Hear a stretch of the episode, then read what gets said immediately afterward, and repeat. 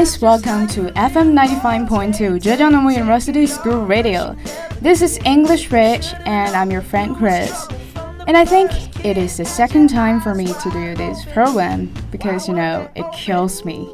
So today we'll continue to talk about some slangs and fashion culture of English speaking countries. And I hope you will enjoy my show.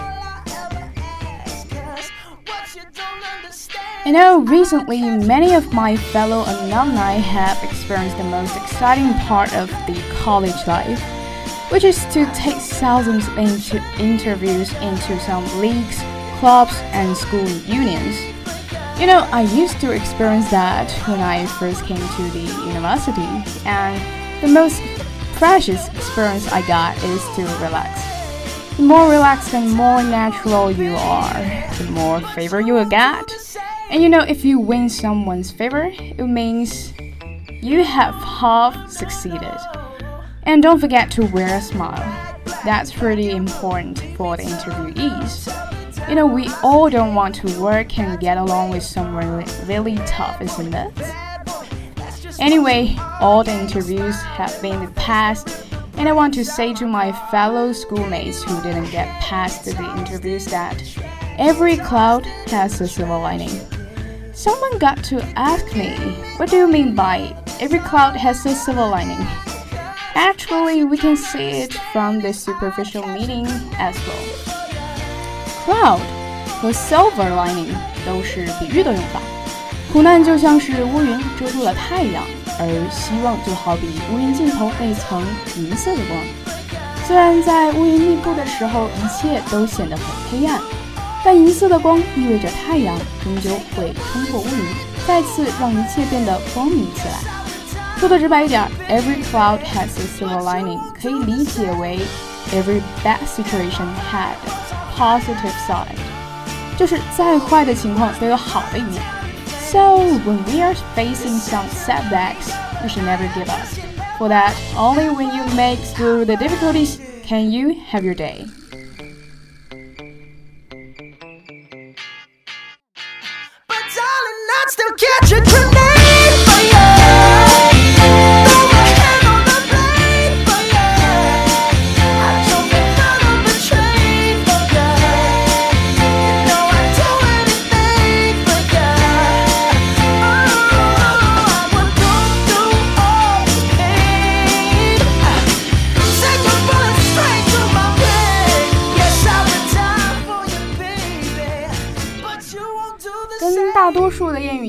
Every cloud has a silver lining，也是经过不断的变化和发展才最终定型的。它的雏形是著名的诗人 John Milton 创作于1643年的作品《Comus》。Was I deceived, or did a sable cloud turn forth her silver lining on night？是我被欺骗了，还是紫貂云在夜里露出了一线光明？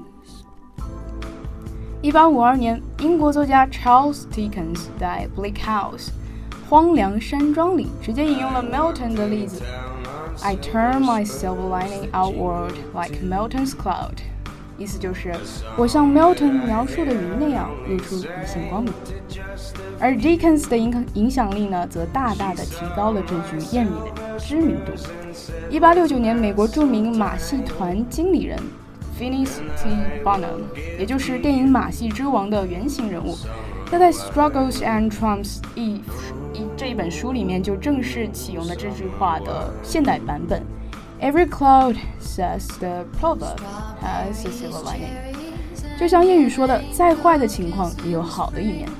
So when we are encountered with some setbacks, don't lose heart. You know maybe your day is waiting for you. Every dog has its day, something like that. You know. And I will give to you summer wine. Mm, summer wine. And it reminds me of a band, and its name is Green Day. Green Day 是美国著名的摇滚乐队，他们在2004年秋季推出的张唱片《American Idiot》获得了乐评人的乐评人的极高评价，并且在一片赞誉声中一举拿下了2005年格莱美的最佳摇滚专辑奖。难得的是，这张照唱片除了叫好，还叫座。凭借着格莱美奖的气势，《American Idiot》在2005年继续大卖，最终打入了年度总销量的前三甲。一张有着“美国白痴”这种赤裸裸的标题的 CD，能够在美国如此如此的受欢迎，实在是不简单呐。毕竟美国人不是白痴，如果音乐不好的话，光靠个耸人听耸人听闻的名字，绝对是卖不动唱片的啦。However, it's never easy at as it seems superficially. There are some bitter setbacks at the shadow of their sweet success. You may have a strong sense of what I'm going to talk about, right? Actually, there's nothing born to be successful, isn't it? 本来在二零零三年初的时候，Green Day 已经基本的完成了新专辑的创作，可是造化弄人呐，谁知道他们的音乐工作室遭到了抢劫。 已经录好的二十首歌和所有的备份全都不翼而飞。That kind of depression is unspeakable, and it's hard to imagine how miserable it is. Just like when you almost accomplished your assignment, but then the computer crashed. And, and what, like what? Just like your son or daughter was delivered uh, after such a pain, but then it was stolen. I think the letter is more figurative. Let's uh, no, no, no, let's not talk about that anymore. And let's get down to business. The band was about to go on a vacation or something like that, and they didn't want to play music anymore. A burnt child dreads a fire. That's really suited to describe them. 还真是一朝被蛇咬，十年怕井绳啊！但是恰巧在这个时候，美国开始攻打伊拉克，而 Green Day 的三位成员都是反战人士。 这场战争也就激发了他们的创作灵感，于是他们决定放弃已经丢失的作品，重重新写歌，录制一张完全不同于被盗曲目的大碟。这就是最终和大家见面的《American Idiot》。在2017年的漫威电影《蜘蛛侠：英雄归来》里面的片尾曲就是这首《American Idiot》。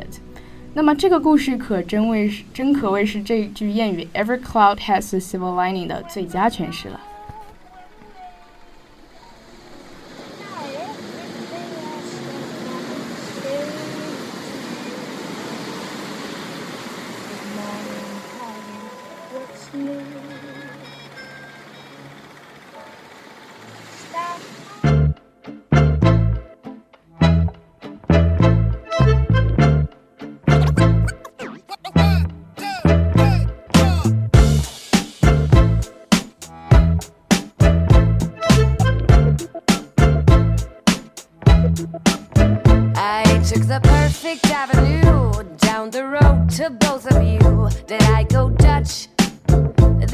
too much. With all the money in the world, you could never buy this girl quite enough. It will be tough if romancing me with.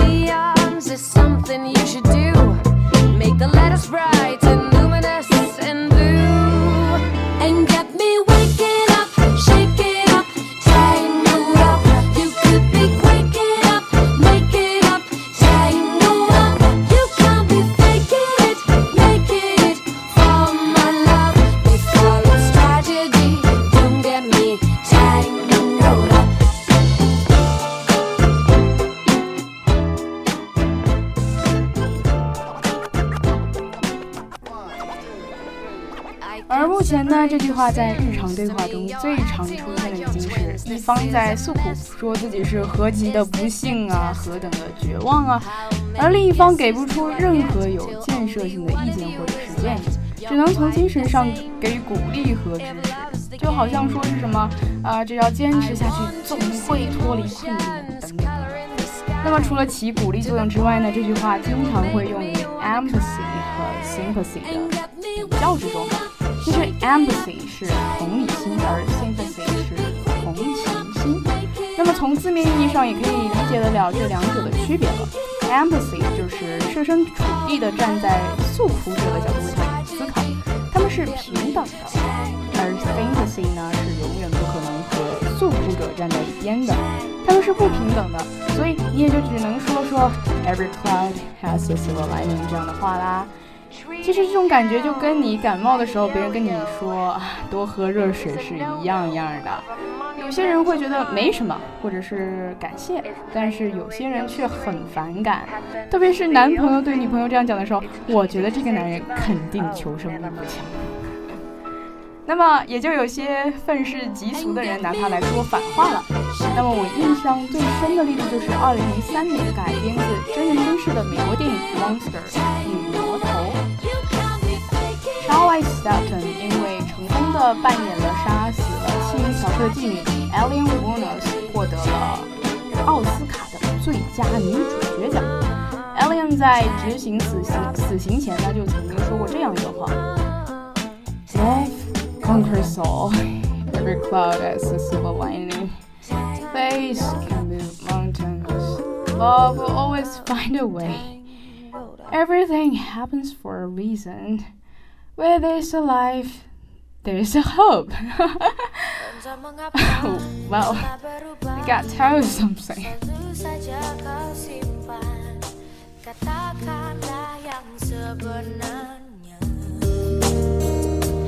Diriku tahu bila kau kini tak ingin bersamaku Mengapa kau harus berdusta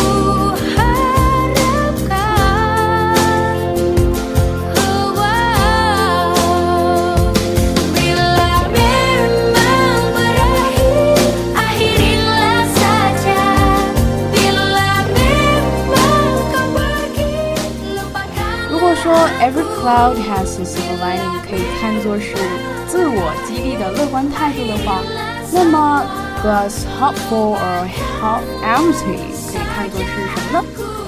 半杯水摆在面前，请问你看到的是什么？大家可以想想，三秒后我们来揭晓答案。Well, if you see the glass is half full, then you may be an optimist. If you see the glass is half empty, and then you may be a pessimist. 其实这样的概括未免过于笼统了，因为 glass half full 和 glass half empty 也各有各的长处，它们并不像悲观和乐观那样的优劣分明。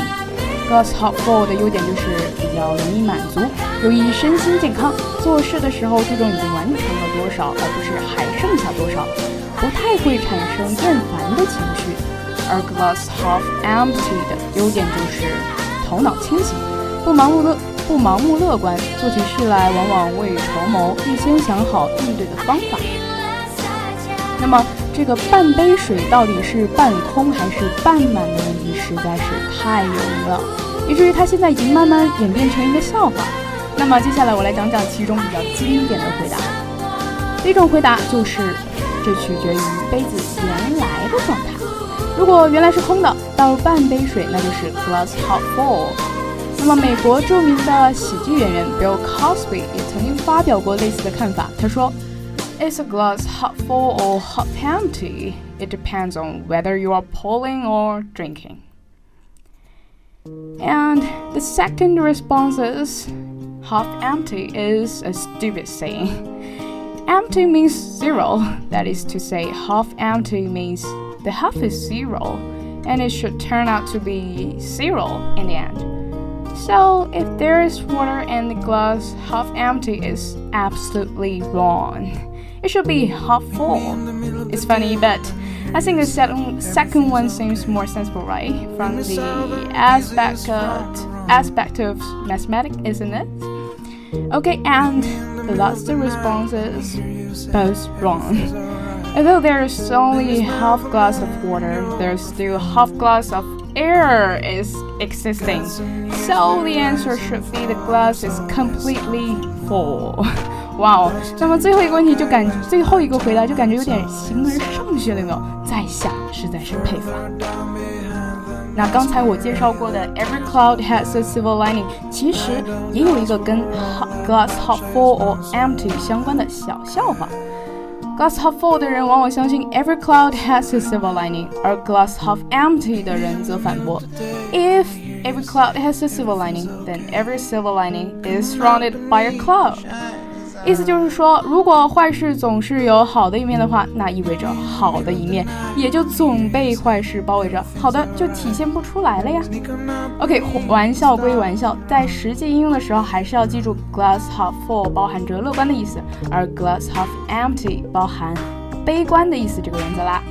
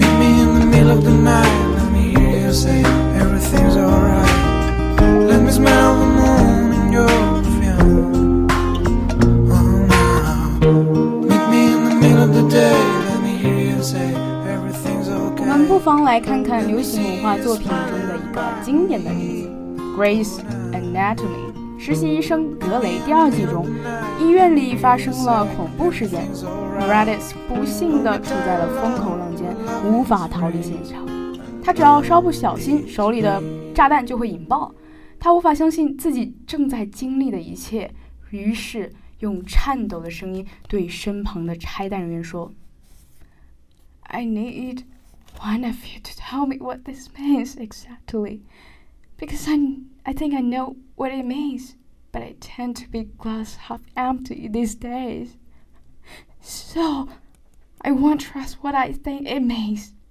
Because what I think it means is that if the bomb were to explode, all the oxygen lie, the whole hospital could blow up. And that's just crazy, right? 可见这里 glass half empty 就是悲观的意思。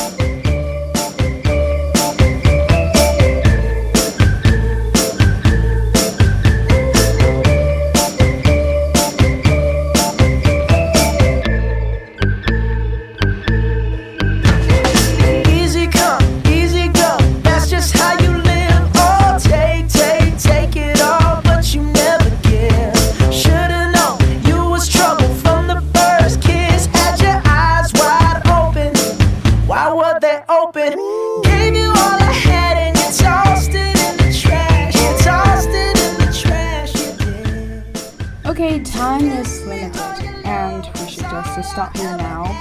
In the end, I think I can quote the old saying in the beginning of the show. You know, when you are, well, how to say, mm, in Britain, when your day is not going on well, you will say it is one of the days. So, when that date comes, I think we should think less helpful and say to ourselves that every cloud has a silver lining. But I hope every day would be a good day. Okay, that's all about today's Fashion English in English Bridge. And I'm your friend, Chris. See you next time. Bye!